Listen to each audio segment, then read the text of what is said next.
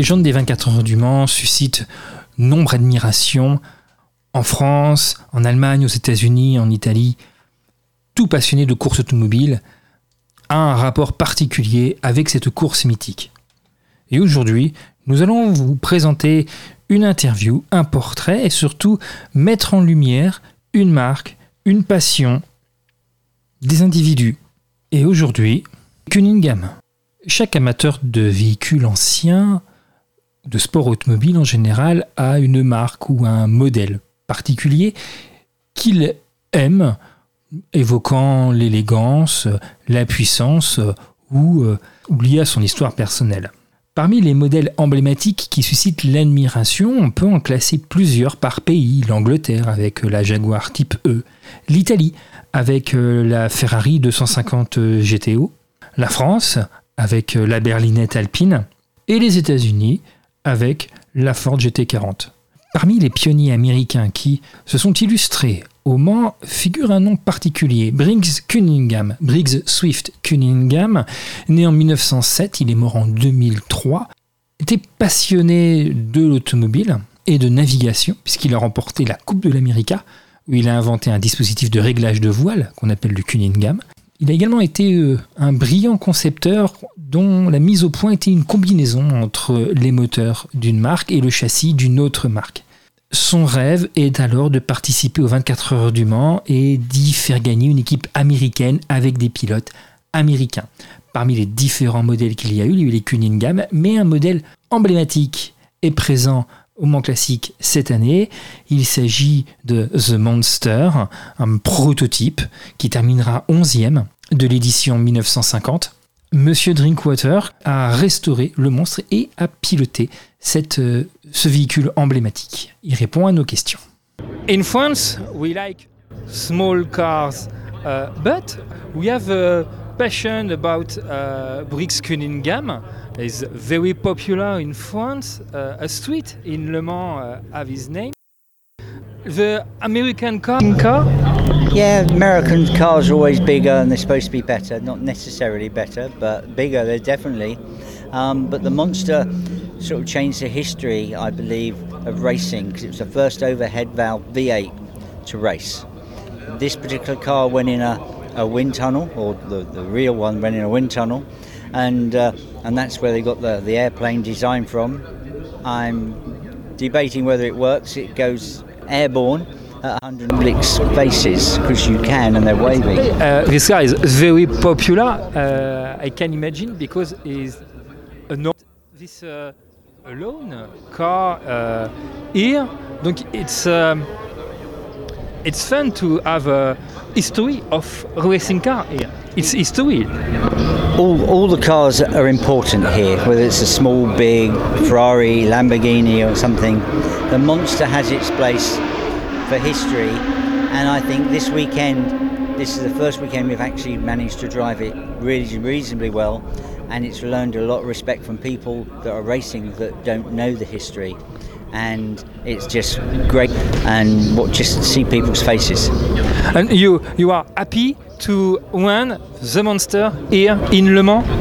Very happy because we finished. Although we only we only had third gear all the way round, and I drove with one hand on the one steering wheel, and the other hand on the gear stick to hold it in gear.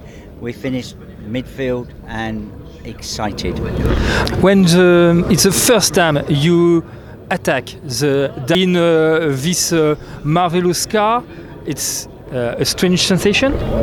Yeah, we could have maybe if we had second gear, we could have gone a lot faster. Um, but as Ken as Ken Miles said, to bring it home, we kept the revs down and we made sure we consistently did a normal, a good time, um, and and to finish.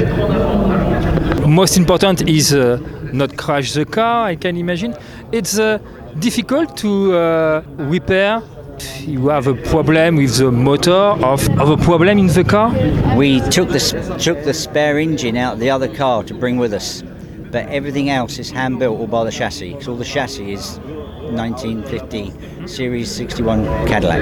It's happy to run here. It's all fun this weekend for you. It's amazing. The people, away, there's always a crowd around the car, and the people are amazing, and we enjoy the people enjoying what we do. And if you if you can run in a car here, one car, what you want? Which car you want to have a, a turn? I'd stick with the monster. The monster because Only it, the monster? only the monster because it. You have your dream car here? It's, it's my pride and joy, and I'm honoured to race it. Bah, merci, Monsieur Drinkwater, d'avoir cet honneur d'avoir euh, couru avec le monstre. Merci beaucoup. Merci beaucoup.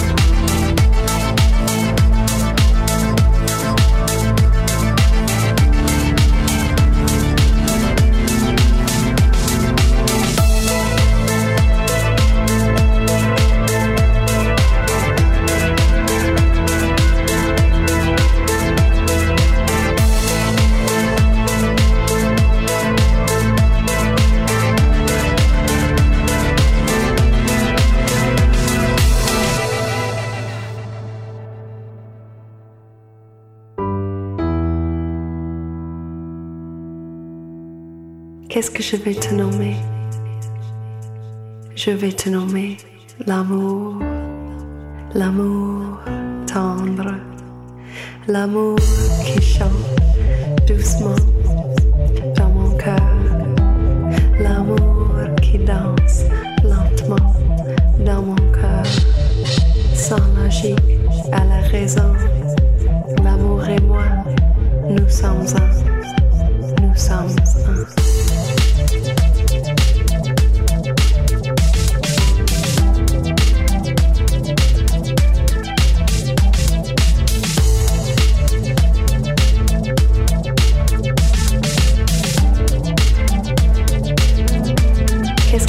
Filme.